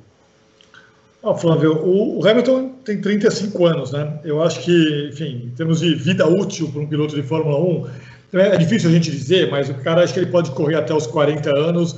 Hoje em dia, claro que com o preparo físico que ele tem e com que esses caras têm, que todo mundo hoje na Fórmula 1 é triatleta, né? Talvez o cara, em termos físicos, consiga chegar até os 43, 44 anos, sei lá, é, pilotando um Fórmula 1, né? Mas, é, vai lá, tem condições normais de temperatura e pressão, mais cinco anos aí de, de, de Fórmula 1 para o Hamilton. 2021, então, nada indica que as coisas vão mudar, pode, tudo indica que ele pode dominar de novo o campeonato. 2022, tem todas essas mudanças que você diz aí, vai ter inclusive um teto de custos para a Fórmula 1, e hoje a, Daimler, né, é, dona da Mercedes, diz que vai está muito atenta a isso e que vai fechar um pouco a torneirinha ali da, da, da grana que vai para o projeto de Fórmula 1 é, da Mercedes. Então, é, tem que ver o que vai acontecer com a Fórmula 1 o que e com a Mercedes. Mas o que eu acho é que o Hamilton, para além da questão de estar tá disputando vitórias, estar tá ganhando corridas, eu acho que, já que eu citei aqui o LeBron James no começo do papo, eu acho que essa questão é, é, de carregar uma bandeira do Hamilton é muito forte. Eu acho que o Hamilton, enquanto ele quiser, enquanto ele puder continuar no holofote, é, é, levantando as bandeiras em que, que, que ele acredita, é, falando o que ele gosta de falar, vestindo a camiseta que ele acha que tem que vestir e, e, e, e defendendo as causas que ele defende, eu acho que ele vai querer continuar na Fórmula 1. Eu acho que isso hoje talvez tenha tanta ou mais importância para ele do que as vitórias, do que os números, do que o dinheiro que ele ganha na Fórmula 1. Acho que enquanto ele puder estar no holofote levando essa mensagem que ele quer levar, ele vai ter motivação para continuar na Fórmula 1. Você acha, Mário, que ele pode é, ser mais, mais militante que? É Mission. Ele tem, ele construiu uma plataforma de 91 andares e ele vai ficar nessa plataforma pregando. Eu acho que à medida de quanto o Hamilton vai durar na Fórmula 1, por causa desse conceito que o Fábio falou da plataforma, não pode ser medida pela performance esportiva dele. É, o Hamilton não teria nenhum problema em levar a vida como como um Lauda e Schumacher num revival que já não é tão campeão, mas tem voz. Eu acho que o que mede a saída do Hamilton do protagonismo da Fórmula 1 vão ser outras causas político-ideológicas. Não, político-ideológica é bobagem. Outras causas mais amplas que ele possa se envolver. Então, se tiver uma chance dele fazer um movimento de melhorar a vida de atletas negros, se tiver uma chance dele concorrer, dele ter uma participação mais ativa, uma causa melhor do que a causa que ele defende na Fórmula 1 quando ele ganha, aí ele sai. Mas não é. Eu acho que não, o critério esportivo não vai ser o principal critério dele. Acho que o critério dele vai ser da causa que ele vai defender. Deixa eu aproveitar que vocês tocaram nesse assunto e desviar um pouco o, do, da nossa conversa que está envolvendo só, praticamente só Schumacher e Hamilton, é, mas é acho que isso se coloca agora. Uma das plataformas ou uma das causas talvez possa ser meio ambiente, possa ser ecologia. É, a gente teve nesse final de semana agora uma primeira ou uma segunda manifestação um pouco mais direta do Hamilton em relação a, a essa história de se fazer um autódromo aqui em Deodoro. Uh, vocês acham que, que o que Hamilton fala nesse momento pode ter um peso uh, suficiente para impedir essa, essa insanidade? E por insanidade, entendam, eu não estou falando que é insanidade fazer um autódromo no Rio de Janeiro. Você pode fazer um autódromo onde quiser. Eu fui esse final de semana retrasado para Minas e um cara fez um autódromo em Lima Duarte, do, do bolso. Foi lá, fez um autódromo e quis fazer um autódromo. Tá ótimo, legal, maravilhoso. Fui lá e corri. Mas é, o, o digo absurdo que é derrubar uma floresta, né? O resto, se alguém quiser fazer um autódromo, é, quiser arrumar o dinheiro, buscar o dinheiro, isso é problema de cada um, né? É problema de quem tem essa, essa vontade. Mas derrubar a floresta. Então, resumindo, é, vocês acham que o, o, as palavras do Hamilton podem evoluir para um engajamento nessa discussão aí, Mário?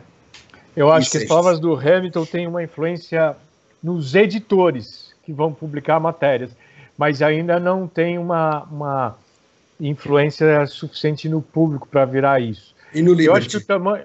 E na Liberty menos ainda. Eu discuti esse assunto essa semana com, com o Betting, o Eric Betting da, da Máquina do Esporte, ele tem uma visão interessante. O esporte norte-americano é, é estruturado na relação com o poder público. Então, é normal qualquer equipe de, de primeira linha americana cobrar da cidade tal construir um estádio para jogar aqui. Todos os estádios grandes de futebol americanos, apesar de eles serem privados, eles tiveram ou licenças públicas ou vantagens públicas. Então, a Liberty, o cara está tá demitido, vai entrar o Dominicano, o cara manda uma cartinha e tal. Eu acho que a questão do, de Deodoro, que é uma insanidade sem limite, é que a gente está olhando só na boiada. A boiada é a floresta que será derrubada. A gente não está olhando, a gente que eu digo sociedade e mídia, não está com foco suficiente em quem está abrindo a porteira. Por que, que essa porteira vai ser aberta? Quem vai ganhar o quê? Quando e como? Para que os interesses estejam reunidos em prol de manter essa ideia viva, pelo menos até o fim do ano. Porque a chance é zero de, de fazer isso para o ano que vem é menos zero. zero. Então eu acho estranho isso. Assim, que tirar uma floresta é um absurdo num campo de treinamento que ainda tem que tirar a mina, tem que, tem que limpar a galera. Tudo. Por que lá? Por que nesse esquema? E quem está por trás de toda essa operação? Porque acho que aí desmonta a insanidade. Mas assim, eu... se são 10 mil bois ou são 100 mil bois, o que importa é quem vai abrir a porteira para os bois passarem. Uhum.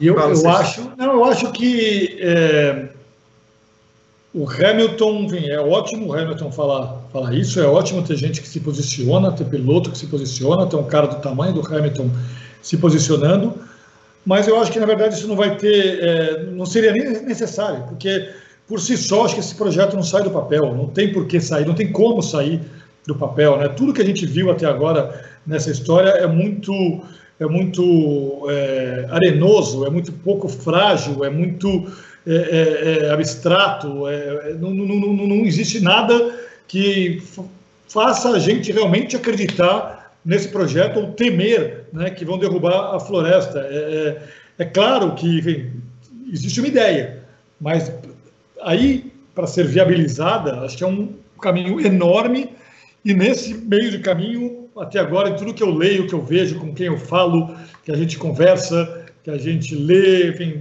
não vejo nada que, que leve uma real ameaça para a floresta do Camboatá ou para para ter um autódromo no Rio de Janeiro. De novo, adoraria um autódromo no Rio de Janeiro, não lá, em qualquer outro lugar. Ou, enfim, o que não falta no Rio é área livre para ter um autódromo. Mas é, nesse projeto até agora não vejo nada é, que, me, enfim, que me faça levar muito a sério esse projeto.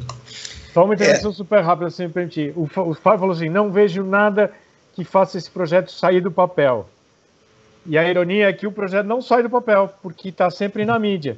Então, como é que os caras conseguem manter um, um projeto que não vai sair do papel tanto tempo no papel da mídia?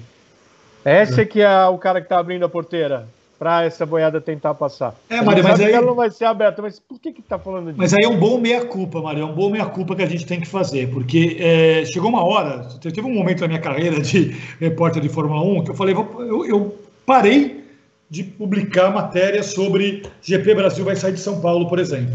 Porque toda época em que havia um momento de renovação de contrato com a Fórmula 1, surgia uma boataria. E assim, eu, eu, eu embarquei, quando, quando jovem repórter, eu embarquei em conversa que a corrida ia ser, ia ser circuito de rua no Rio de Janeiro, ia, ia para Curitiba, iam fazer um autódromo não sei aonde, no interior de Goiás. Beto assim, Carreiro. É, Beto Carreiro. Assim, algumas vezes eu embarquei nessa roubada. Né? E depois eu, eu percebi, eu falei, eu, eu estou sendo usado, estou sendo usado né, como repórter da Folha de São Paulo por esses caras que querem dar eh, publicidade para os seus projetos. E teve um momento que eu parei. Né? Teve um momento, uma, uma ocasião, que, se não me engano, foi, era o César Maia, aqui no Rio de Janeiro. Foi naquela, naquela, naquela história de derrubar, o derrubar é, Jacarepaguá, não derrubar tal. E em um momento ele começou com uma bravata de que tinha conversado com o Herman Tilke e que o Herman Tilke estava projetando um autódromo para o Rio de Janeiro. Daí tá bom, isso saiu em um monte de lugar. E acho que eu, inclusive, publiquei isso na Folha de São Paulo. Daí, sei lá, 15 dias depois, eu estava em Hockenheim, estava cobrindo uma, uma corrida, uma, uma, etapa da Fórmula 1, e aí eu estou olhando ali, e está o Hermann Tilke ali em Hockenheim, no paddock. Daí eu cheguei nele, falei, ô, seu Tico, tudo bem e tal? Fábio Seixas, Folha de São Paulo, blá, blá, blá. Falei, escuta, é, esse projeto de autódromo para o Rio de Janeiro, ele, hã? Não, porque o prefeito do Rio disse que está um projeto. Ei, não tem projeto nenhum, nunca falei, não, não existia o projeto. E aí eu fui lá e publiquei o desmentido no dia seguinte na Folha. Então, assim, é, é, a gente já, já, de novo, eu errei, errei e, e, e, aprendi. Talvez a gente tenha, nós, como imprensa, estejamos dando mais cartaz para esse projeto do, do, do Autódromo é, do Rio do que ele mereceria. Eu, eu tendo a concordar com vocês, uh, mas em relação a alguns veículos, viu? Porque é, existem alguns outros temas que estão sendo discutidos e que, e que necessitam de cobertura, né? Ou seja, por exemplo, audiência pública. É, para discutir é um especi exato, especificamente ah, aquilo e tal. É, agora, o que me espanta às vezes é o, o a maneira uh, afirmativa como alguns veículos de comunicação, e eu não acho nem que estejam mancomunados, comprados, nada disso, eu acho que é por inexperiência de quem está escrevendo mesmo. Como usam, por exemplo, as pessoas quase sempre usam o, o, o verbo uh, para se referir ao autódromo, né? no, no futuro simples e, e, o autódromo que será construído. Em, ninguém usa um condicional, sabe? Assim, ninguém, ninguém, ninguém questiona, ninguém pergunta que, que pode ser construído, que, deve, que, que talvez seja, que, que alguém quer construir, entendeu? Porque não tem dinheiro, não tem nada. Agora, a mesma história, a, a, a vida de direitos da, da Fórmula 1 para esse, esse consórcio. Quem noticiou, não noticiou o valor, não noticiou como é que pagou, se pagou, quando vai pagar, quando não pagou, entendeu? É, tá uma maluquice, porque as, as, as pessoas então, usam muito a imprensa e usam muito hoje os veículos para, é o que você falou, para, como é que se diz, legitimar o, os seus projetos. Mas aí, Flávio, existe uma contagem regressiva importante, porque quando o mesmo grupo compra ou, ou, ou recebe os direitos de transmissão da Fórmula 1, é, esse grupo tem 45 dias a contar do momento em que recebeu esses direitos, para conseguir viabilizar esse negócio, para conseguir é, é, garantias bancárias, colocar, colocar esses direitos em algum lugar. Então, se ah. quando, quando vencido esse prazo, esses direitos de Fórmula 1, esses direitos de transmissão não estiverem em lugar nenhum, é, aí talvez a gente tenha uma chave importante para todo esse resto do processo, inclusive para o autódromo. Né? Porque é, escuta, não, não, não, não, conseguiu colocar a Fórmula 1 em nenhum, nenhuma emissora aberta de TV anunciou esses direitos, nenhuma plataforma de streaming, nenhuma plataforma de TV fechada, enfim, anunciou esses direitos, a contar de 45 dias, que é o prazo que a Liberty deu ali, é, alguma coisa deu errado. Então, esse, esse ponteirinho está se movendo. Já foram três semanas, três semanas. Vamos ver o que vai acontecer. Uma hora acaba, o prazo uma hora se esgota. E aí a gente vai saber mais ou menos o que está acontecendo. E vai saber quem abriu essa porteira, viu, Mário? Porque olha. Tá Vou estranho. Dizer, tá estranho pra cacete. Uh, voltando aos nossos dois queridos Hamilton e Schumacher nessa, nesse finalzinho de programa aqui. Uh, vocês, todos nós, temos os nossos favoritos, né? Vamos lá, nossas listas, os cinco maiores ou os dez maiores e tal, blá, blá, blá, ou as nossas prateleiras, como a gente costuma dizer. Hamilton e Schumacher, eles podem ser colocados ou eles podem receber a visita de quem nessa prateleira super privilegiada de detentores do, do, do, do maior número de vitórias da Fórmula 1? Pilotos que não chegaram a esses números, eu quero dizer. Fica quieto, né? Pra eu falar primeiro, não, né?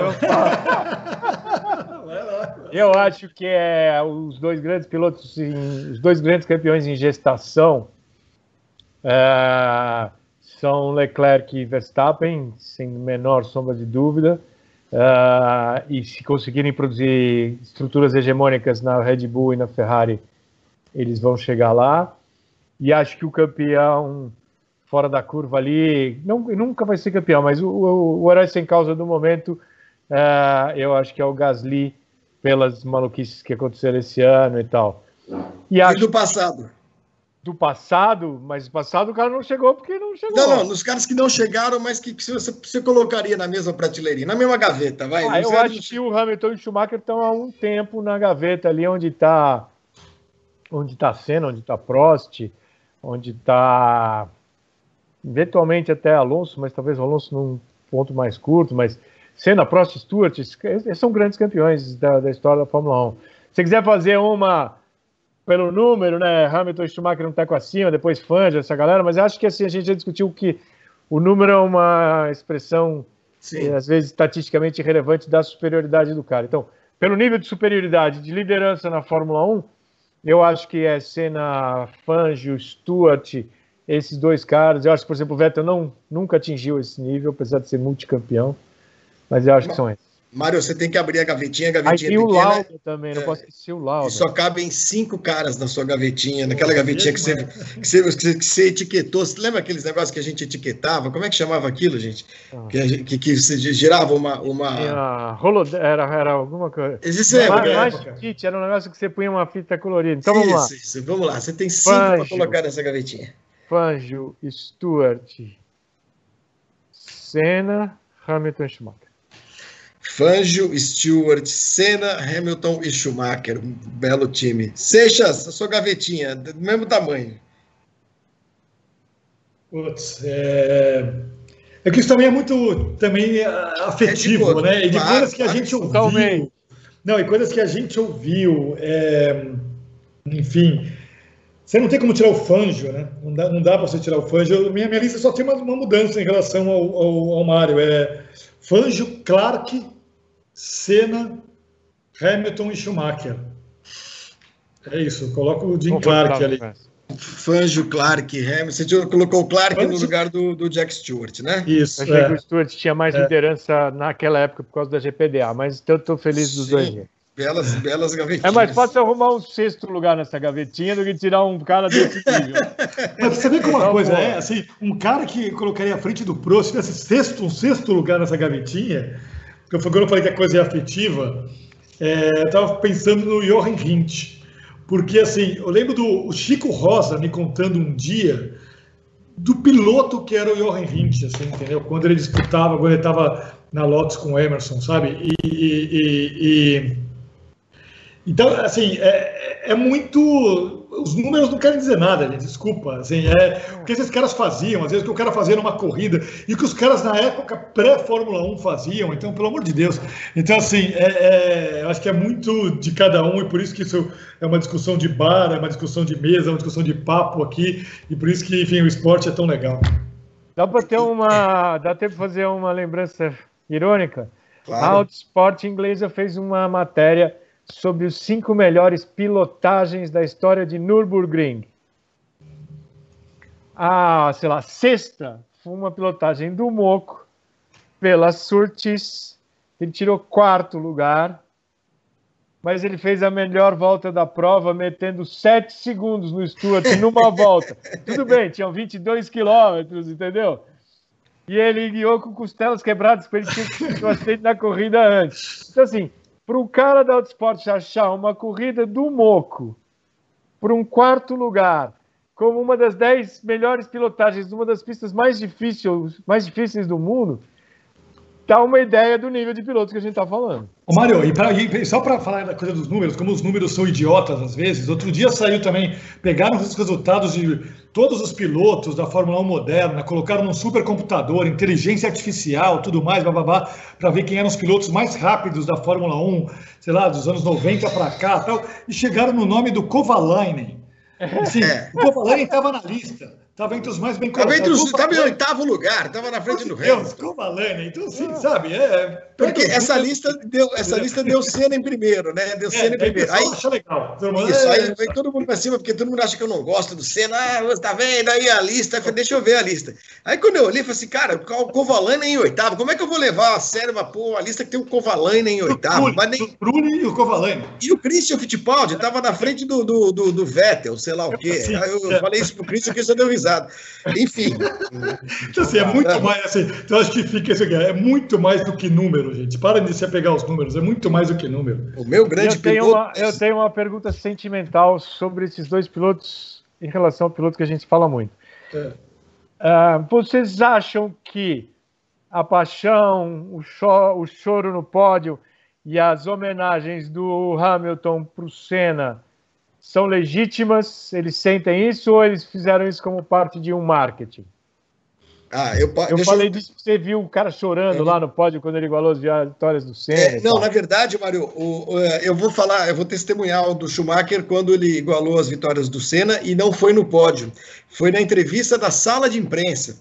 É, naquela sala, naquela entrevista que nem passava na televisão naquela época, né? não passava ao vivo.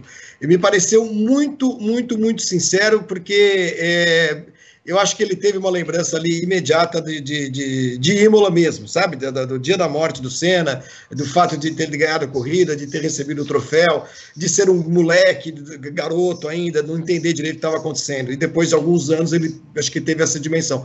E eu acho também que o Hamilton ficou muito mais emocionado quando bateu o recorde do, de, das poles do Senna do que quando, quando igualou o Senna, sei lá, do que eu, agora nesse domingo. Domingo eu achei ele completamente é, cool, entendeu? Foi lá, recebeu o, o, capacete do Mick Schumacher, muito bacana, prestou a sua reverência, mas não há dúvida de que o grande ídolo dele é o Senna, não é o Schumacher. Fala, Seixas. Não concordo, eu acho que no caso do Senna, ele é, é acho que ele, ele é legítimo ali, acho que e assim, desde muito cedo ele fala do Senna, né? Assim, ele, ele, ele e, e, tudo faz sentido, né? Ele era um moleque quando o Senna estava ganhando. Ele foi um cara, foi criado pela McLaren, pelo Ron Dennis. O Ron Dennis pegou o Hamilton e colocou debaixo do braço, né? Então, no caso do, do, do Senna, eu, eu concordo com o Flávio. Eu acho que aí é um sentimento legítimo ali do Hamilton. Eu só notei uma coisa dos alemães, né? Que como são, assim, às vezes exagerados entrega o capacete para o Hamilton no pódio, vitórias do pai, e deixa claro que é uma réplica. É, é, é, é porque deixa, é, não, não é. Não, the replica, the replica helmet. Ninguém falou, é um capacete do alemão, tá assinado. Então, assim, para ser preciso, o alemão entregou uma réplica do capacete do meu pai. é, Vai ver que por isso ele deve estar meio curvo. Pô, é uma réplica, vou ficar puxando saco aqui. Mas eu, quando o Schumacher desabou naquele choro lá, em... porque foi a única vez, inclusive, que a gente viu um cara chorar daquele jeito, né? Não, e chorou, não, ele se desmanchou. Ali ele, Sim, ele, não, chorou ele não se controlava, ele não se controlava. Todo mundo ficou assustado, assim, falou, pô, máquina compensação, Em compensação, em 2000, quando acabou a corrida lá em Suzuka, lembra, Seixas? Quando a gente estava lá escrevendo, duas, três da manhã, a gente começou a ouvir um barulho lá embaixo, caraca, o que está acontecendo? Janela quebrada, geladeira no chão. Nossa. Schumacher e o irmão enchendo o caneco lá, Maria, bebendo que nem uns loucos e quebrando tudo, bicho, quebrando... Quebraram tudo mesmo. Ah, Farco não, o alemão quando bebe. Bom, uh, ah, para pergunta final para vocês dois, então, já que nós estamos falando de Hamilton e Schumacher, estamos chegando aqui no finalzinho do programa. Aí vocês são donos de equipe agora. Vocês têm de contratar um piloto, um só, ou ele, ou Schumacher, ou Hamilton, os dois no auge, tá bom? Vocês com donos da melhor equipe do mundo, a Seixas Racing, a Mass uh, Racing também, Motorsport. Com, em qual dos dois você ia? Seixas, em qual dos dois você ia? Uh, uh, Mário, mesmo preço, os caras ganhando o mesmo salário, tudo igualzinho. Bom, vou, vou começar nessa então, Mário. Eu. hoje, hoje, né? Vamos não, lá. Hoje, lá, qualquer momento. Qualquer momento. Lá, você conhece de cada um. Eu acho que eu ia de Schumacher. Eu, eu, eu, ia de Schumacher pelo aquilo que eu falei aqui, acho que pela capacidade do Schumacher de trazer os caras certos para a equipe, assim, pelo fato de que se eu precisasse em algum momento de um cara, é, enfim, de um cara de motor, de um projetista, de um cara de aerodinâmica, de um, enfim, de um cara especialista em suspensão traseira, talvez o Schumacher é, fosse o cara que me ajudasse a, a, construir a equipe. Assim, o Schumacher quase como um braço direito, quase como um subchefe. Enfim, eu acho que é, nesse ponto, é, sendo que os dois dentro da pista, com pilotos é, conquistando tudo, colocando uma hegemonia para acontecer, é, estão se equivalendo agora, eu acho que traria o Schumacher por esse critério de desempate. Mário Andrada, presidente eu, da eu Mass Motorsport do convite gentil de estar nesse programa com vocês. Eu vou para o empate, mas não é empate do futebol que retranca, eu vou para o empate do xadrez, quando o cara reconhece que a posição do adversário é igual a dele.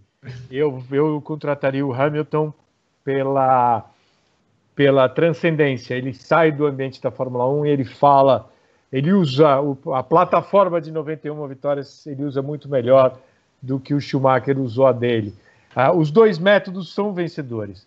A capacidade de headhunting do Schumacher e a mobilização do Schumacher em torno do, do objetivo dele, uma coisa mais carismática, que teve a ajuda do Schumacher e do Ross Brown, como teve de várias outras pessoas.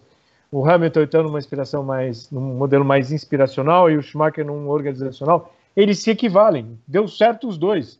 Um ganhou 91 e outro ganhou 91. Deu empate. Uh, então nada mais justo que, que eu termine numa posição de empate com, com o Seixas. Mas eu acho que a pequena vantagem que eu vejo, que eu, eu se tivesse essa grana para ser chefe de equipe, ficaria contente de contratar um piloto que fala para o mundo também. Boa, Mário, boa. A Pamela Copa que tá me dando uma dura aqui, olha. O Flávio quase não pede likes durante a live, como os demais membros da equipe fazem. Gente, eu não sei fazer essas coisas, eu esqueço. Não adianta. Eu tenho 56 anos, eu não, eu não sei, não lembro que tem que dar like, não sei o que. Tá bom, dê likes, likes, likes aqui. É, Sérgio Teles, é o Flávio das Antigas. É verdade, a gente engata uma conversa tão gostosa aqui em que eu acabo esquecendo essas coisas que são importantes aqui. Desculpa, Pamela, mas você é, vai chamando o pessoal para dar likes. O pessoal ia dar 600 likes, a gente ia dizer o que fez em Imola. O pessoal pois não deu. é, exato, não deu azar de vocês, agora fica só para a próxima é, temporada do Cadeira Cativa. Ô, Flávio. Ma... Oi. A gente tem uma um, um, costume nas nossas transmissões, nos outros programas, é. que é o time extended. Se a gente chega Sim. na meta de likes, a gente tem 10, 15 minutinhos a mais de programa. E no chat a gente sugeriu de ser 600 likes além da história de Imola.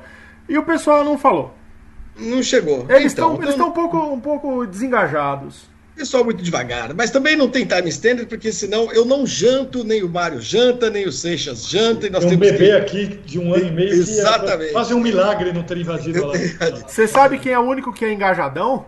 Quem é? Chefe opressor sem mimimi esse sim. Ele mandou 80, 85 reais em superchat pra gente, falando que Opa. o Hamilton ganha mais dois títulos pela Mercedes. 2021 23, 2022 fica pro Verstappen e pergunta rapidinho se o Parque Olímpico poderia ser uma opção viável ah, então eu fecho, eu fecho as perguntas dizendo que sim, poderia, se o interesse fosse realmente fazer um grande prêmio de Fórmula 1 no Rio de Janeiro. O problema é que o interesse não é esse, o interesse é fazer algum empreendimento imobiliário lá em Deodoro, naquele terreno. Se alguém quisesse mesmo fazer uma pista hoje, tipo Sochi, dentro do Parque Olímpico do Rio de Janeiro, ficaria a coisa mais linda é possível, daria para fazer. Mas aí não precisa derrubar floresta, não precisa desapropriar nada, não precisa pegar dinheiro de renúncia fiscal, não precisa correr atrás de governo e tudo mais, entendeu? Então, a ideia e a intenção de quem está por trás dessa história de Deodoro não é, é, é, porque gosta e ama Fórmula 1, querer trazer Fórmula 1 para o Rio, é querer realmente ganhar muito dinheiro uh, com outras coisas que a gente não sabe direito quais são. Muito bem. Uh, Mário Andrada, foi um prazerzão te ver. Uh, obrigado, agradeço por todos os Cadeira Cativa que você participou nessa primeira temporada. É sempre uma delícia, sempre uma aula, sempre é muito gostoso conversar com você. Valeu, Mas, meu guru. Valeu, valeu, Gomes, valeu, Seixas, Evelyn, todo mundo aí, a produção, chefe sem mimimi, é, foi um enorme prazer. Foi muito bom. E o Marinho hoje é o segundo melhor jogador em atividade no Brasil. Quem é o primeiro? É da portuguesa? Quem é o cara da portuguesa? Não, não. Você sabe quem eu acho que tem cara que tá jogando bem, cara? Quem tá jogando bola é esse Pedro do Flamengo. Impressionante, ah, bicho. O cara, oh, cara tá sim. jogando mas menos, é. que o, menos que o Marinho, tudo bem. Menos que o Marinho? É que o Pedro tem a Ferrari do futebol é, brasileiro é, e o Marinho tá vindo é, ali, é, entendeu? É, é, é fatal. Como se a volta da Lotus, a gente tá. Todo ano a gente se reinventa. Aliás, o Santos está com um projeto muito bonito de, de reforma da Vila Belmiro. De, de, você viu, Mário? Aquele, lindo, lindo de morrer. Não sei se vai sair, né? Essas coisas a gente nunca sabe. Ah, não precisa derrubar nenhuma árvore. Não, não derruba árvore nenhuma. Tá lá no mesmo ali, lugar. Pronto. Exatamente, cobre, tá tudo lá no, no mesmo lugar. Fábio Seixas, obrigado mais uma vez, foi um prazerzão. E próxima temporada do Cadeira Cativa, é claro, vocês serão convocados uh, quase todas as semanas. Valeu, valeu Seixas. Valeu, Flávio, valeu. A última vez que a gente teve juntos, três, foi no Baixo Gávea tomando chopp. Então, que a, que a próxima seja assim também até a volta do Cadeira Cativa. Valeu, Sim, Obrigadão, compromisso. É. Compromisso marcado. Assim que abrirem as porteiras, aí abrir a porteira de verdade, que a gente puder sair de casa direito, com calma, com tranquilidade. Vamos lá sim, vamos mesmo. Gente, muito obrigado a todos vocês que estiveram conosco. Eu queria agradecer aqui o Rodrigo Berton, uh, o Gabriel Carvalho, o Pedro Luiz Cuenca, o pessoal da produção, a Evelyn Guimarães, o pessoal da produção do Cadeira Cativa nessas 28 edições do programa, nesses sete meses de quarentena. É claro que os, todos os conteúdos do Grande Prêmio continuam sendo produzidos. É só o Cadeira Cativa que está encerrando a sua primeira temporada, mas volta, volta é, em alguns meses, né? Quando a gente é, puder reestruturar aqui também, porque os assuntos começaram a, a, a, rarear. É bom que a gente diga isso, né? A gente tem é, assuntos, a gente abordou muitos assuntos legais durante essa temporada toda, e agora a gente vai dar uma refrescada para né, refazer pautas e, enfim, poder colocar o programa no ar mais uma vez, tá bom? Obrigado ao Seixas de novo, obrigado ao Mário Andrade Silva, a todos vocês que participaram. Oi, fala, é, Rapidinho, deixar um, um, um, recadinho rápido no final do programa. Diga. Agradecer primeiro o Fábio e o Mário pela participação, pela parceria nessa, nesses sete meses. E para todo mundo que está ligado aqui no chat assistindo ao vivo e nas plataformas, tem a reprise amanhã no Dailymotion a reprise no sábado no Facebook e o podcast entra no canal do Padocast e no canal do Grande Prêmio no Spotify. É, galera que tá ligada, tem um conteúdo especial do Lewis Hamilton na semana. A gente, nesta primeira semana, listou todas as vitórias do Hamilton e está preparando um documentário sobre a carreira do Hamilton que vai entrar aqui no YouTube. E assinante, apoiador, vai ter exibição, a van premiere exclusiva. Todo mundo que é apoiador vai assistir antes ao documentário inteiro. Então, quem quer fazer parte, clica aqui embaixo em Seja Membro, três planos. O plano Grand Chelem e o Hat-Trick dão direito a participar do nosso grupo do WhatsApp, que a gente fica lá o dia inteiro e recebe notícia exclusiva em primeira mão. Obrigado. Boa, Berton. Obrigado, obrigado. Isso tudo aí que eu obrigado. deveria falar e não falo, entendeu? Tá certíssimo, Berton. Como vocês veem, não é por falta de conteúdo. Quer dizer, o Cadeira Cativa fica agora suspenso durante algumas semanas e depois volta para sua segunda temporada. Valeu a todos. Muito obrigado por esses sete meses. Eu continuo no ar aqui no Grande Prêmio, no nosso GP às 10. E até a próxima. Valeu, Mário, de novo. Valeu, Seixas. Obrigado a vocês. E o Cadeira Cativa fecha suas portinhas por enquanto, tá bom? Até a próxima. Valeu.